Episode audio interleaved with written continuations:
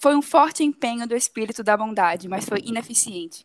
O destino era potente demais, e suas leis imutáveis haviam decretado minha completa e terrível destruição. E é com essa frase que vamos começar o podcast do livro de hoje, Frankenstein.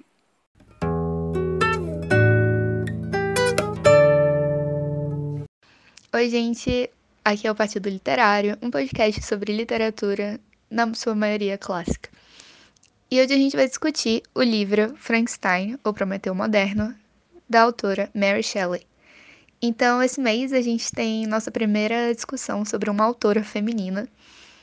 E isso é bem interessante de se falar, é um tópico além do livro, porque na época que foi lançado, ele teve que ser lançado em anonimato por todo o julgamento que tinha em relação a uma mulher ser uma autora.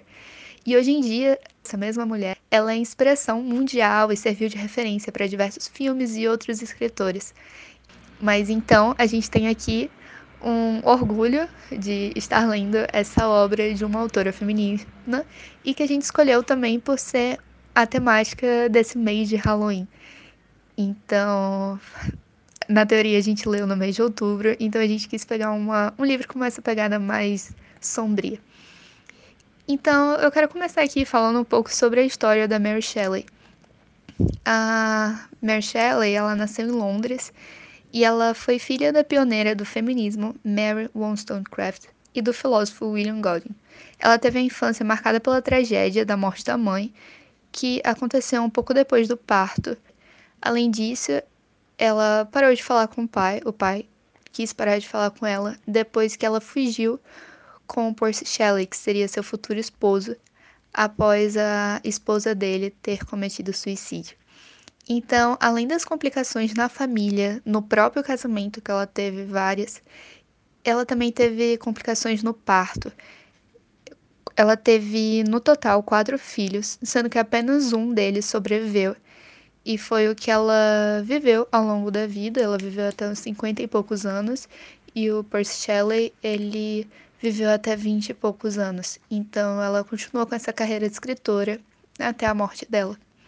Então ela passa muito dessa tragédia da vida dela para as suas obras. E a gente consegue ver isso profundamente no livro que a gente vai discutir hoje, que é o Frankenstein. Queria agradecer, antes de tudo, a nossa amiga Alice Tinoco, que criou essa intro autoral que passamos no episódio de hoje. E é, queria que Luísa falasse um pouco sobre as impressões do livro, para a gente conseguir começar esse debate, digamos assim. Gostaria de começar falando, então, sobre até um trecho do, de uma frase do Humphrey Davy, um químico, que a Mary se inspirou com as experiências dele também, e todo com aquele, é, aquela ebulição de experiências de experimentos químicos que estava tendo na época. É, esse trecho tem no prefácio, e eu vou ler só uma partezinha pequena, que é a ciência tem otorgado poderes que podem ser classificados como criadores, poderes que permitem que o homem modifique seres ao seu redor. E ele fala que somos como um mestre ativo e com seus próprios instrumentos. É, com isso, eu lembrei de uma frase também de um cientista chamado Thomas Morgan, que disse que a natureza pode, afinal de contas, ser inteiramente acessível. Mais uma vez se vê que sua tão propalada inescrutabilidade é uma ilusão. Ou seja, acho legal começar a nossa discussão falando sobre o domínio que a gente tem sobre a natureza e, e o poder que isso dá para toda a humanidade. O nosso Prometeu moderno, Frankenstein, que quis criar essa criatura, não da espécie humana, mas algo superior. E, enfim, deu no que deu. Então, né, tipo, esse livro é um pouco sobre a impressão geral que eu tive dele foi que não sei, eu achei um livro bem bonito, assim, é pesado, tipo, o final dele é bem pesado, toda a história, assim, tipo, porque é meio que uma caça de criatura e criador. E a história é sobre um, um estudante que ele, é, ele tem todas essas ambições de ciência, ele quer, tipo, se tornar o melhor na área dele, e ele consegue trazer vida a um cadáver, tipo, dar vida a uma matéria inanimada. E toda a história se centra nisso, nessa ambição que ele tinha. E assim, quando ele cria esse, esse monstro, né, essa criatura, ele se arrepende, tipo, logo depois que ele cria isso. E acaba tendo uma relação, tipo, a gente consegue ver os dois lados da história, acho que isso que deixa tudo interessante, porque a gente consegue entender tanto o Victor Frankenstein, que Frankenstein não é o monstro, tá, gente? É, ele é o ele é o próprio cientista, e a criatura, que não tem nome, e a gente consegue entender os dois, tipo, a gente consegue entender que ele estava lá com uma ambição, acho que um jovem, né? Ele estava querendo criar coisas incríveis, e quando, assim que ele criou aquele negócio, ele se arrependeu, e é, a gente percebe toda a história da narrativa, ele sentindo essa culpa extrema por ter criado algo tão desprezível que não deveria existir na realidade. E também tem a questão do, da criatura, que ele só quer ser amado, mas não é algo que era para existir. Então, ninguém, todo mundo só tem medo dele, enquanto ele só quer amor. E ele acaba sendo contaminado para essa questão da humanidade. Pois é, e até a negligência do, do Dr. Frankenstein surge também do, é, do fato do, da criatura não ter tido nenhuma, nenhuma escolha. Por exemplo, ele não, ele não teve escolha se queria ou não queria viver, ele foi colocado naquele mundo sem saber porquê, sem saber o propósito dele nem nada. E eu acho legal a gente começar a entrar no tema de do dualismo que tem. Por exemplo, muitas vezes a própria criatura se mostra como tão humana quanto ou até mais humana do que os seres humanos, porque ao meu ver, não tem nada mais humano do que se perguntar por quê eu estou aqui, qual é o meu propósito? E é isso que a criatura se pergunta, o monstro se pergunta ao longo do livro inteiro. O propósito é só sofrer, é porque depois que ele foi negligenciado pelo criador, por que, que eu tô aqui e qual é o meu propósito daqui? E eu acho que não tem nada mais humano do que isso. É, dando uma visão bem geral assim sobre o conteúdo mesmo, a narrativa, o jeito como a Mary Shelley escreve, eu achei uma narrativa extremamente experiente apesar de, do relato de que ela era muito jovem e que pouco ou nenhum nenhuma obra anterior, né, ela não era acostumada a escrever, e ela é, tem dualidade. Por um lado, a gente tem a questão da visão do Dr. Frankenstein e depois a gente tem a visão do, da criatura, do monstro. E aí, tendo esses dois lados, a gente pode saber direitinho o que é está acontecendo na história, né? Realmente como se a gente estivesse lá presenciando, como se a gente tivesse uma terceira visão, vamos dizer assim. Essa terceira visão é a nossa, que é a que está vendo um lado e o outro ao mesmo tempo. E, inclusive, é, atualmente tem uma tendência né, das obras dos escritores estarem fazendo ou estarem retomando, recriando uh, relatos sobre fatos históricos ou até mesmo na literatura mesmo na ficção em que a visão principal do narrador não é mais a visão do dominante e sim do dominado vamos dizer assim. Da pessoa que sofre o preconceito da pessoa que é marginalizada. Porque a gente é acostumado desde sempre a olhar a história pelo olhar dos vencedores, de quem saiu por cima daquilo e depois conta a história de que ele foi o bonzinho, ele e aquela outra pessoa é a má, né? Um exemplo, ainda está na história, nas escolas, né, que os portugueses, eles vieram para o Brasil, quando eles entraram em contato com os índios, eles não exterminaram os índios, entre aspas, né? Nós sabemos que foi isso que aconteceu. Mas, na verdade, eles, é, os portugueses, eles vieram trazer a luz, né? Vieram trazer Cristo, vieram trazer a Bíblia, o catolicismo no geral, mas na verdade nós aprendemos atualmente que não foi bem assim. Se a gente tivesse aprendido a história pelo, pelo, por um contador que fosse indígena, eu imagino que não teria sido assim que a gente aprenderia desde pequeno. Inclusive, meu amigo Daniel me contou que tem um termo para isso, revisionismo histórico, é, e eu acho muito interessante isso, acho super válido para as obras daqui por diante, que a gente tenha essa dualidade. Inclusive, esse fato torna a obra de Mary Shelley super atemporal. Falando um pouco então sobre a estrutura, né, que é algo que Jenny já estava falando, uma coisa interessante que eu achei sobre esse livro é o fato de que a gente não está acompanhando a história enquanto ela se desenrola. Na verdade, aqui em Frankenstein, a gente está acompanhando tudo através de cartas que contam uma história que já aconteceu. Então, toda essa história aqui, ela já aconteceu e tem alguém contando pra gente.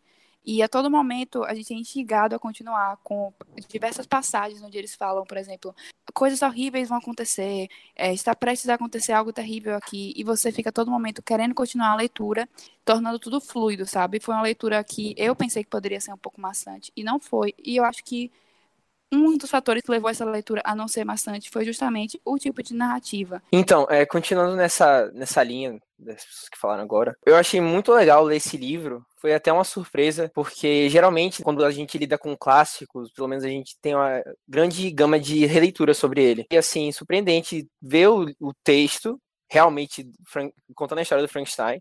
Como Bruna falou, ele não é o um monstro, né?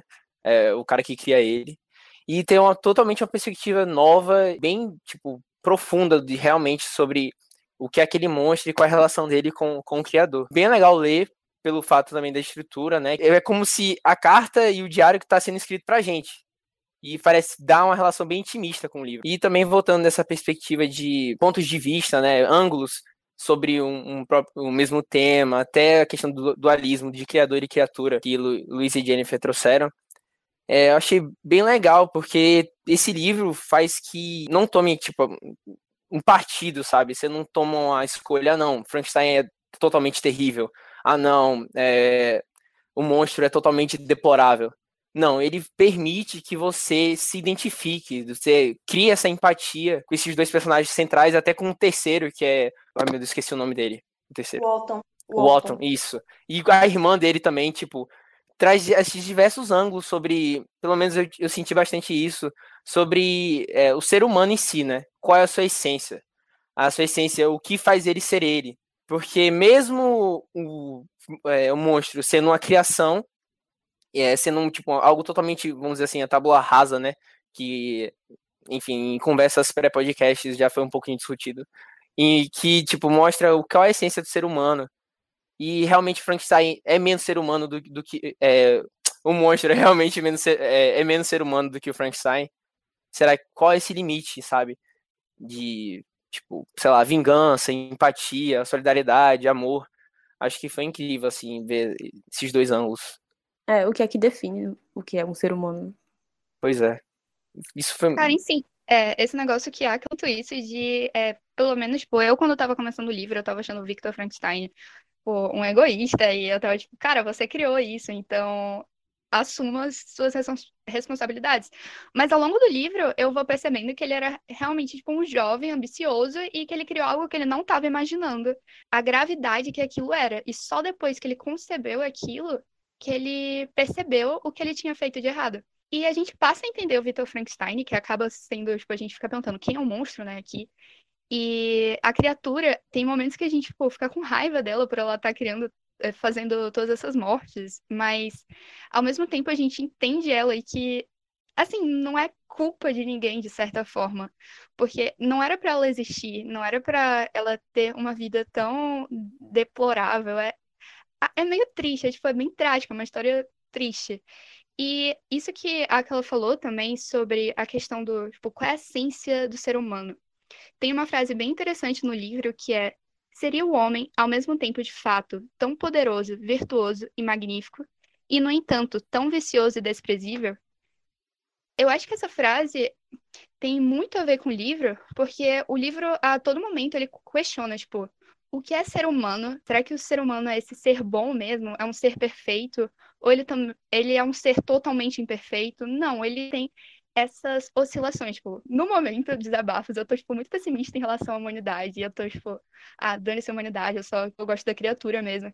E, assim, uma, uma coisa muito interessante é que a criatura, ao longo do livro, ela vai se parecendo mais como um humano, e o Frankenstein vai se parecendo também com um monstro, com a criatura. Tipo, é...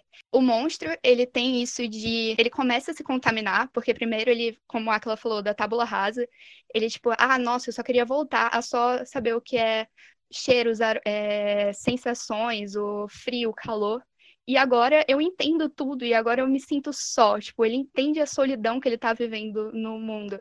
Ele entende que ninguém gosta dele e ninguém nunca vai gostar. Isso é muito triste, porque a gente sabe que a gente também não iria querer, a gente ia ficar assustado com um ser morto e todo um decrépito, assim. E o Frankenstein, o Victor Frankenstein, ele ao longo do livro vai mostrando, tipo, ah, ele tá tão. Eu tô com um corpo tão esquelético, ele tá, tipo, em uma decadência. Tipo, ah, é muito interessante isso. Como o, a criatura foi contaminada, de certa forma, realmente contaminada pela humanidade. Gente, só falando um pouco sobre essa questão que vocês trouxeram do fato dos personagens, que a gente tem isso de repudiar em alguns momentos e em outros momentos a gente, tipo, entende eles. E quando vocês falaram isso, isso me trouxe muito uma lembrança do livro Morro dos Ventos Vivantes. Não sei se alguém também agora pensou nisso, alguém concorda, porque, sério, essa questão de trazer... Como assim? Da questão de trazer personagens que eles são, tipo, eles, em alguns momentos eles nos fazem ter muito ódio, em alguns momentos a gente entende eles porque eles são personagens Sim, reais. Eu lembrei de Morro dos Ventos Eles são personagens reais, eles não são personagens sim. idealizados e não são personagens nem bons e nem maus. Tipo, a gente, a gente no início tem ódio do, do, do monstro porque ele só faz coisa uhum. ruim, mas depois a gente entende o lado dele, a gente meio que quer dar amor e carinho para ele em alguns momentos. E depois a gente volta a não gostar dele, entendeu? E a mesma coisa com o cientista, tipo, o Frankenstein, tem muitos momentos que, no início mesmo que ele, ele vê as paisagens e é tudo muito bonito e ele tem a família dele e tudo me deixava tão alegre lendo, sabe? Eu ficava, nossa, que lindo isso aqui. E depois ele vai se tornando aquela pessoa que só tem como objetivo destruir. Então, foi por isso que me lembrou, me lembrou um pouco justamente essa questão dos personagens reais. Sim, velho. Assim, esse livro, para mim, eu não sei, porque geralmente quando eu tenho contato com algo, eu acho que eu levo para uma, uma esfera muito assim, abstrata. E isso me prejudica algumas vezes, mas em Tipo, eu meio que tento ir, tipo, no fundamento, assim, sabe? Do que por que tá escrevendo aquilo ali. Ou que aqueles, aquele texto tá tentando falar comigo, me, me ensinar ou me mostrar. E meio que, tipo, esse texto, para mim, ele foi como se fosse um tratado, sabe? Sobre, tipo, ambições, sobre vingança, sobre empatia, sobre amor. Foi algo que, a cada momento do texto, foi desenvolvimento, foi desenvolvendo algum sentimento, alguma relação tão humana que não parece que está se tratando ali de um monstro, sabe? E uma coisa distante. Parece que está se tratando de nós, assim. Quando a gente vê o, o Frankenstein no começo lá, quando ele vai pro mundo e começa a contar. Frankenstein não, olha só, me atrapalhando aqui na, por conta da sociedade. O monstro, ele indo para o campo, é, conhecendo ainda os humanos, tudo ele tá naquela coisa de inocência ainda, sabe? Aquele descobrimento de, das coisas, aquela relação de amor. Ele tem contato primeiro com a família, ele tenta criar laços com ela. E isso a gente pode fazer o quê? Tipo, ah, não, esperança na humanidade. Somos somos irmãos dessa dessa grande aldeia global. Mas aí tem um momento que ele, quando ele tenta se aproximar, ele vai primeiro para um cara cego, sente verdade na, na fala dele. Meio que ele é humano de verdade, ele não vê as aparências dele. Isso pode ter diversas reflexões, mas. E quando chega, vamos dizer assim, as outras pessoas que moravam na casa, que enxergavam, e viu o exterior daquele monstro brigar, chorar, desmaiar, ter aquela fúria, meio que dá aquela passagem, aquele rito de passagem, meio que o choque de realidade que a humanidade nem eh, não é esse mar de flores, sabe? É, eles chegaram, o, o, personagem chegou, não esperou nem o Frankenstein falar, já foi batendo nele, expulsando ele da cabana. Mas eu acho legal essa visão um pouco mais geral, trazendo o Frankenstein para a sociedade e perceber qual é a reação que a sociedade tem. Porque às vezes o, Ó, eu falei Frankenstein também. A criatura, quando é trazida para a sociedade, tem a reação que teve. Só que quais são as criaturas que a gente tem na sociedade, né? Quantas coisas é, a própria humanidade cria e a própria humanidade joga para fora? A gente tem as nossas criaturas, a gente tem os nossos monstros, as nossas anomalias que foram completamente reprimidas e, e banidas por nós mesmos, os criadores. E tantas outras criaturas também que a gente criou e, e não se responsabilizou. O efeito. Nossa, profunda, profunda agora. Ah, não o... tinha pensado nisso. Muito obrigada. Ou se você responsabiliza, você cria um circo em cima, né? Como assim? Você, tipo, mostrar os horrores, tá ligado? Tipo, pessoas que nascem grudadas umas às outras. Você transforma aquilo, ou tipo, uma mulher que tem barba. Você coloca a abominação como um, ah, um sim, objeto sim. de você observar aquilo, sabe? Tipo, só que você observa aquilo dentro de uma jaula. Quando aquele bicho sai de uma jaula e você vê que aquilo tem sentimentos humanos, acontece o que aconteceu com a criatura, né? O chamada Daimon, né? Entendi. Ah, eu tava falando também de criaturas assim mais simbólicas mesmo, mas é, faz sentido também. Mas é o que o, o livro, principalmente, ele bate muito no, no, que é o físico, o que é bonito, o que é beleza, sabe? Então, tipo, ah, toda vez. Pode trazer pro lado mais subjetivo. Pode, no, né? no caso filosófico também, subjetivo, mas É, a maioria das vezes, quando tipo, você vê uma pessoa que tem uma deficiência física, você sempre tem um preconceito em cima da pessoa já, sabe? Como se tipo, a pessoa fosse debilitada, ou tipo, como se a pessoa fosse querer te morder, ou como se aquilo fosse passar a doença para vocês. E eu senti é, isso no livro, sabe? Esse tipo de coisa acontecer. O, o, o, criador fica assustado com sua própria criação, só porque aquela criação ela é feia. Se a criação fosse bela, qual seria a reação dele, sabe? Uhum. Será que ele daria mais atenção? Isso é bem legal, velho, porque assim, se a gente pegar a perspectiva, por exemplo, o criador, vamos dizer, o gênero humano, e um tipo um, um, ente que cria cultura. E quando a gente passa, pelo menos, eh, pegar uma situação mais concreta, vamos dizer assim, um preconceito. Nossa, eu tenho aqui, eu sou eu, é, eu faço parte de um grupo e meu grupo é superior ou você é inferior só pelo fato de você ser outro. Eu não quero entender realmente o que você está sentindo, como o monstro passou. Eu tô vendo só apenas sua aparência, vendo que você é divergente, pelo menos sua estrutura cultural é diferente da minha. E eu não quero compreender você. Eu só quero o quê? Negar você e tentar destruir. Entendeu? Ou querer é, impor, né? Como Isso. a Jennifer citou no início sobre tipo, os colonizadores.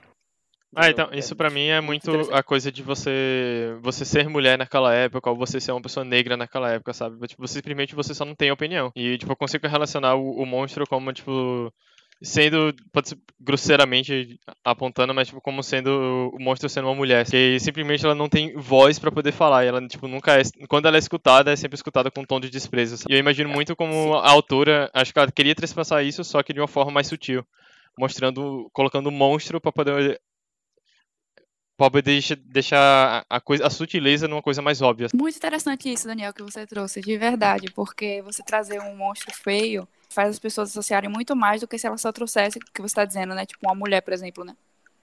Uhum. Que seria renegada do mesmo modo, é isso que você quer dizer. Eu acho até que a criatura, o monstro, muito poderia massa. ter, na verdade, a misoginia.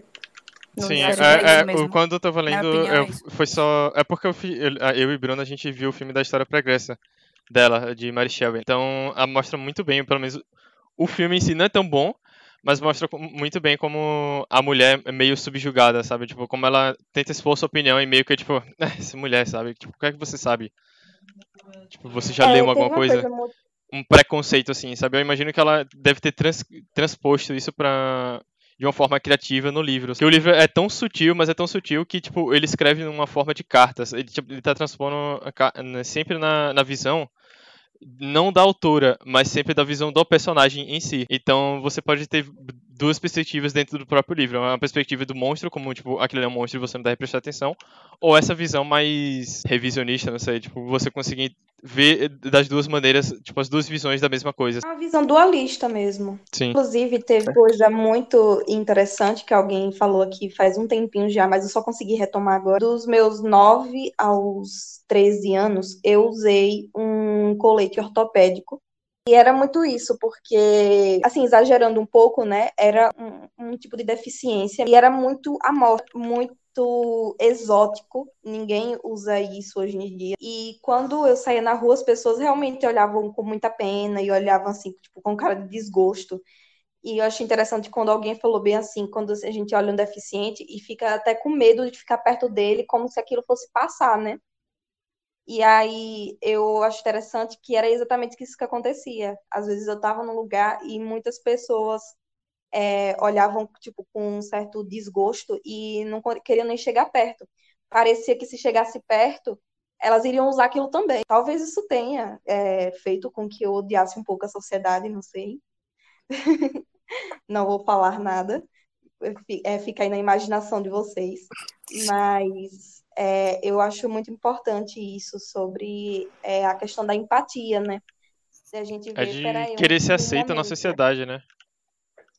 É, peraí um momento, eu tô estranhando aquilo, mas e, e para outra pessoa, né? Como é, é olhar para uma pessoa olhando com desprezo para ela?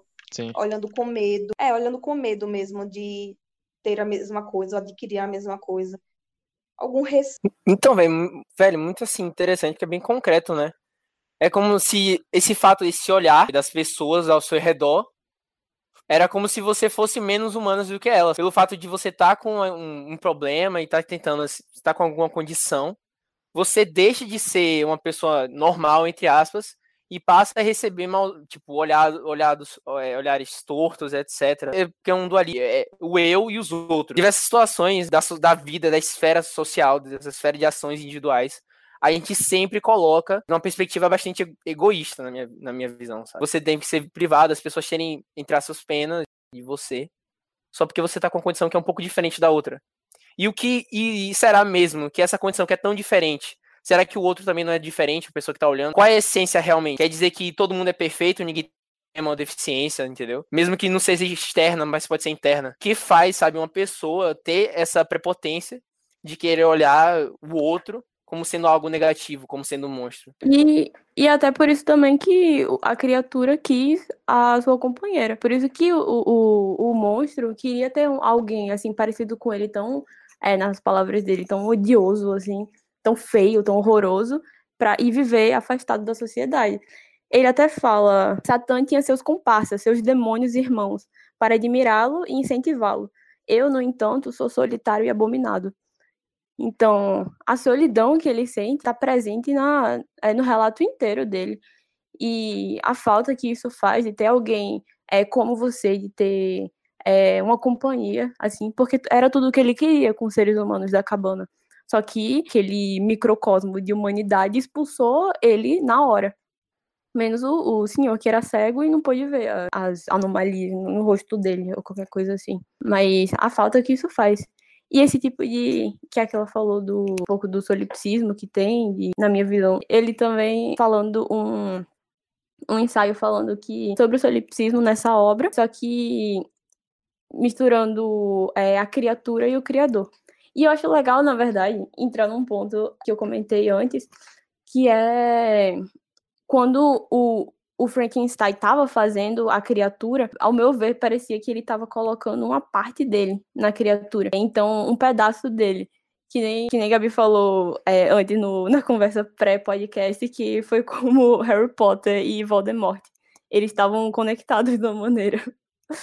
Aí, mas e eu gostaria de citar um livro também que aqui a gente leu no, no Partido Literário chamado Confissões de Santo Agostinho. É... A gente não leu, tá? A gente desistiu, mas Lemos... Acho que terminou.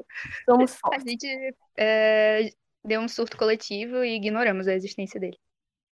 Isso foi uma mentira. Todos lemos. E tem uma hora em Confissões de Santo Agostinho que ele tá falando sobre o luto quando um amigo muito querido dele morre, ele sente como se metade da alma dele tivesse sido arrancada, tivesse morrido junto.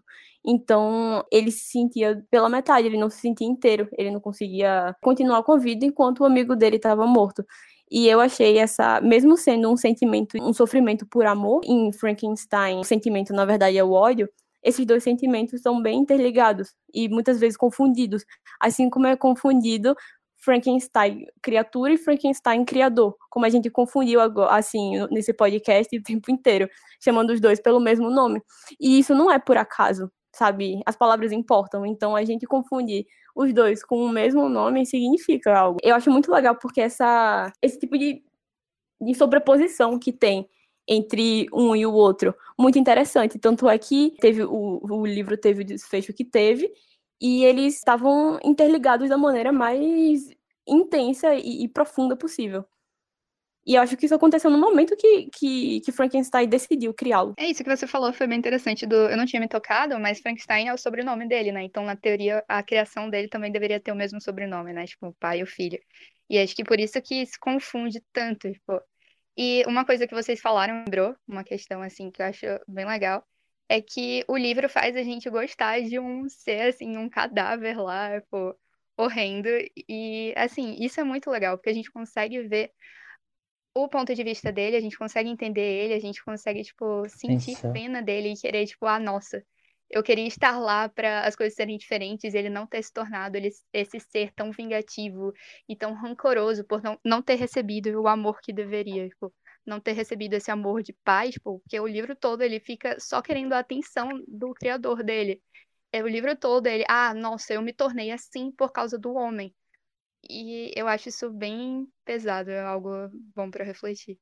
É, e até a solidão também que ele sentiu foi, de certa forma, a solidão que o próprio Victor Frankenstein sentiu também, porque ele decidiu, durante esses dois anos, se eu não me engano, enquanto ele estava trabalhando nesse projeto aí, ele trabalhou completamente sozinho.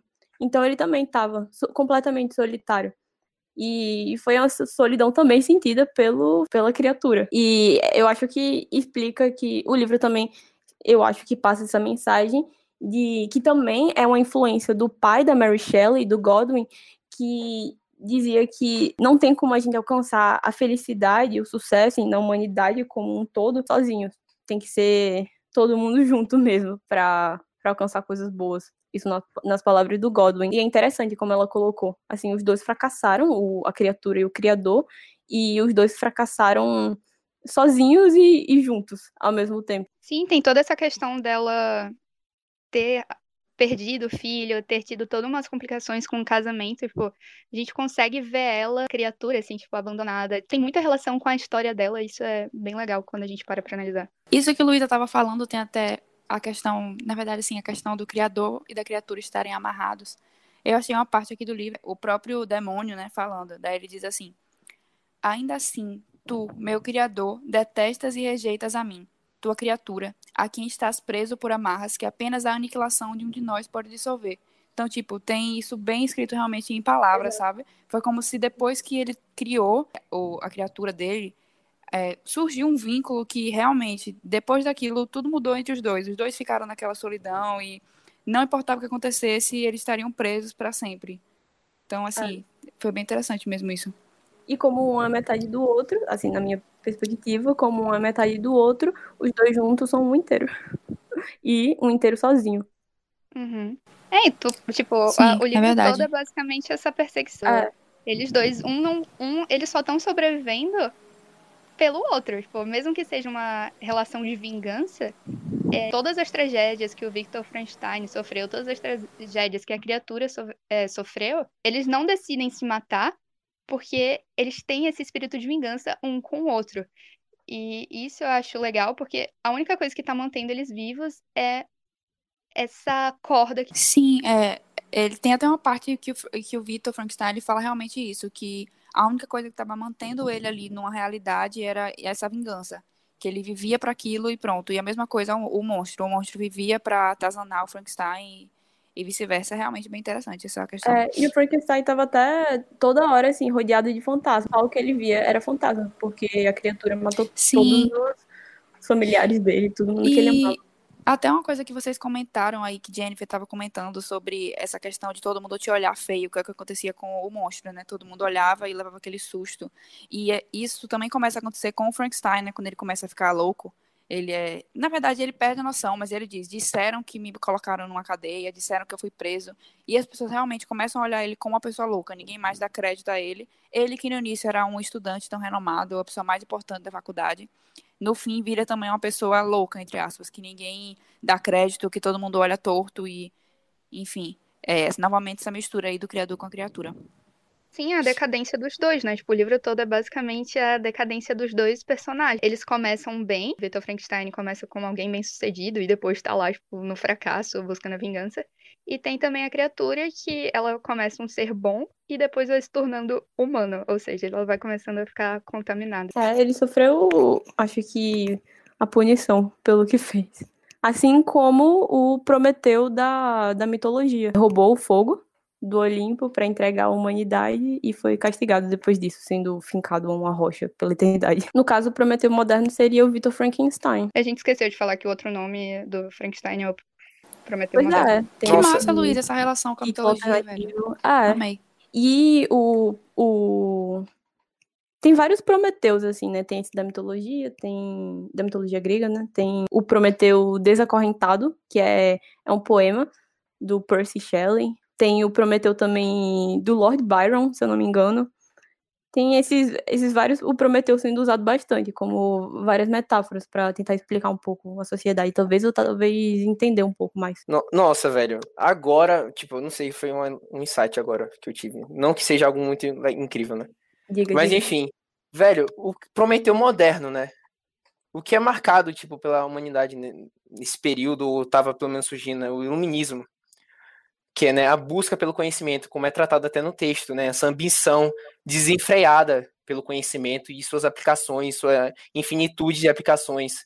E, tipo, isso traz, assim, um questionamento, quais são as consequências e quais são os limites a consequência, a gente pode dizer, tipo, pra gente não, né? Eu tô dizendo assim, é, um exemplo seria o, o Frankenstein, tava lá com aquele momento de ambição, teve aquele processo de desgaste, de, é, aquela criatura que ele estava criando, estava sugando a essência dele, ele ficava absorto, preso naquele laboratório, desconectado das suas, das suas familiares, de seus amores, dos seus amigos, ele ficava lá preso e buscando aquela, aquela criação, né?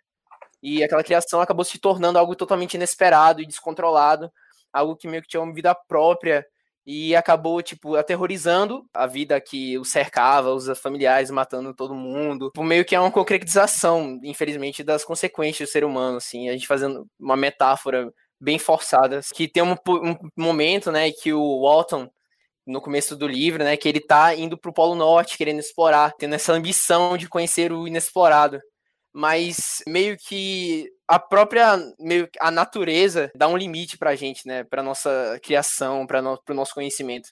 A gente acaba saindo dessa falácia que o homem é indestrutível ou pelo menos que a ciência é um fim em si mesmo e ela vai ser sempre boa. A criatura do Frankenstein mostrou as consequências daquilo tudo. E tipo o Walton ali naquele navio querendo explorar o desconhecido acaba sendo preso. Nada impedir ele mas a própria natureza o impediu. Tempestades começaram a surgir, o, mar congelado, tiveram diversos impedimentos que no final acabou fazendo ele retornar para a Rússia. E tipo, a gente pode fazer muito forçar demais assim, sabe? Meio que a exploração desenfreada do meio ambiente, meio que explorar a natureza, todos os recursos acabando e a natureza tá dando agora, tipo, meio com aquecimento global e diversos acontecimentos meio que tipo o limite falando que o ser humano não é um ser infinito e, sem, e suas ações não têm consequências nenhuma, ou é tudo controlável. Não tem um limite, sabe? Eu não achei forçado, isso, né? não, é, essa, metáfora, essa metáfora sua, na verdade, porque, considerando a época do livro, é bem, é bem certo, na verdade, isso que você está falando, porque é, é realmente na época da modernização. Então, tipo, com certeza, teve muita influência. E isso que você falou do, do norte, eu não tinha pensado nisso, da questão da natureza ter impedido, mas realmente foi bem, foi bem nessa linha mesmo, acho. Bem, a nossa humanidade agora, eu gostaria de fazer uma pergunta para vocês, o que, que vocês acham, que é, vocês acham mais provável a humanidade, nós, como um Prometeu pós-moderno, é, criar uma criatura como a do livro, não é uma criatura assim, não necessariamente um, um ser, pode ser um sistema ou é algum tipo de inovação desse, desse, desse gênero. Se responsabilizar pelo sucesso e bondade desse, desse monstro que a gente vai criar, ou terminar se envolvendo em tantos conflitos internacionais de patentes, por exemplo, é, negligenciar os cuidados com essa criatura. Vocês acham que a gente vai conseguir Nossa. cuidar ou que vai terminar que o livro é como algo bem determinado mesmo, que não tem como a gente escapar. Eu vou na visão da de, de um fim, infelizmente, trágico, é de... entre aspas, porque meio que se a gente tiver com essa pretensão de controle total, isso não vai ocorrer nunca, né? Então acho que tem que ter os limites. Não dá para esse desenfrear de possibilidades e busca pelo conhecimento de forma tão egoísta e não superar realmente é, os outros monstros que compõem a humanidade, né? Pelo menos como é visto. Não só, tipo, criações como Os entes, monstros não podem ser os próprios freios, não? Mas outros... Os monstros não podem ser os próprios freios, não? Mas então, a questão é... Então, o que é monstro, né? Então, é porque é, acho que é uma questão mais ideológica do que o que é progresso, entendeu? Tipo, você tá querendo barrar o progresso por quê? Porque ele tá impedindo você, como pessoa, como humanidade? Tipo, é uma pergunta que você tem que mais pegar uma lupa é... e abranger mais um pouco. Não, a pergunta é, será que a gente vai conseguir cuidar disso que a gente criou ou a gente vai estar muito ocupado disputando o que a gente criou? O mundo, tem, o mundo tem 7 bilhões de pessoas, todo mundo sempre tá cuidando de alguma coisa. É, mas não são as 7 bilhões de pessoas que decidem, né? Mas aí acho que vai estender um pouco mais o podcast. Isso aí pode ficar uma discussão pra próxima. É, fica uma, uma pergunta dia. aí pra quem tá ouvindo. Como, como falamos várias vezes sobre o livro ser atemporal e, e é por isso que ele é um clássico. E do, do Ítalo Calvino, chamado Por que Ler os Clássicos? E ele traz algumas definições de clássicos que eu achei bem pertinentes e, e válidas para esse livro, que é um clássico. Uma da, das definições dele diz que os clássicos são livros que exercem uma influência particular quando se impõem como inesquecíveis e também quando se ocultam nas dobras da memória, mimetizando-se com o inconsciente, como inconsciente coletivo ou individual. Essa é uma das definições. Outra diz que um clássico é um livro que nunca terminou de dizer aquilo que tinha para dizer. E eu acho que esse é o, acho que o que mais se encaixa em Frankenstein, tudo que a gente está discutindo até hoje, temas que estão acontecendo, que aconteceram e que vão acontecer. E outra definição é, diz que os clássicos são aqueles livros que chegam até nós trazendo consigo as marcas das leituras que precederam a nossa e atrás de si os traços que deixaram na cultura ou nas culturas que atravessaram, ou mais simplesmente na linguagem ou nos costumes. O livro que a gente vai ler na próxima discussão, para quem já quiser ir lendo, é Os Vagabundos Iluminados, do Jack Kerouac. Foi um livro lançado em 1958 nos Estados Unidos e conta a história de uma busca pela verdade pela iluminação. Como a gente ainda não leu, a gente não tem uma sinopse própria, mas a sinopse da Amazon é: o protagonista, Ray Smith, é um aspirante a escritor de São Francisco que anseia por algo a mais na vida. Esse algo a mais será apresentado a ele por Jeff Ryder, um jovem zen budista, adepto do montanhismo, que vive com o um mínimo de dinheiro, alheio à sociedade de consumo norte-americana. E é isso, gente. Obrigada por terem ouvido.